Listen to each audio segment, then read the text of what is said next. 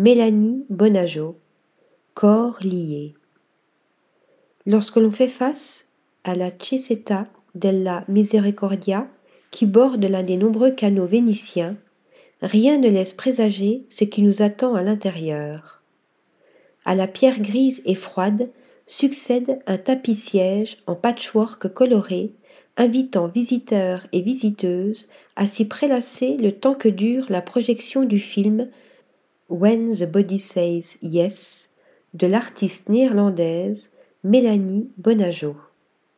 Cette installation vidéo immersive qu'elle présente dans le cadre de la Biennale de Venise est une restitution de sa recherche en cours sur le rôle du toucher dans la création des intimités au sein de sociétés où la solitude s'amplifie et où les relations se construisent à distance.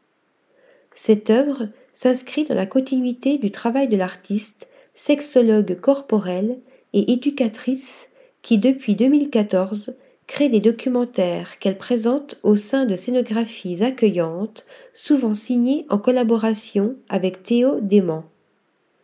Dans chacun d'entre eux, elle donne la parole à des groupes vulnérables ou marginalisés, mettant en avant leur expérience du monde, de leur corps et de relations à l'aune de l'ambivalence des avancées technologiques.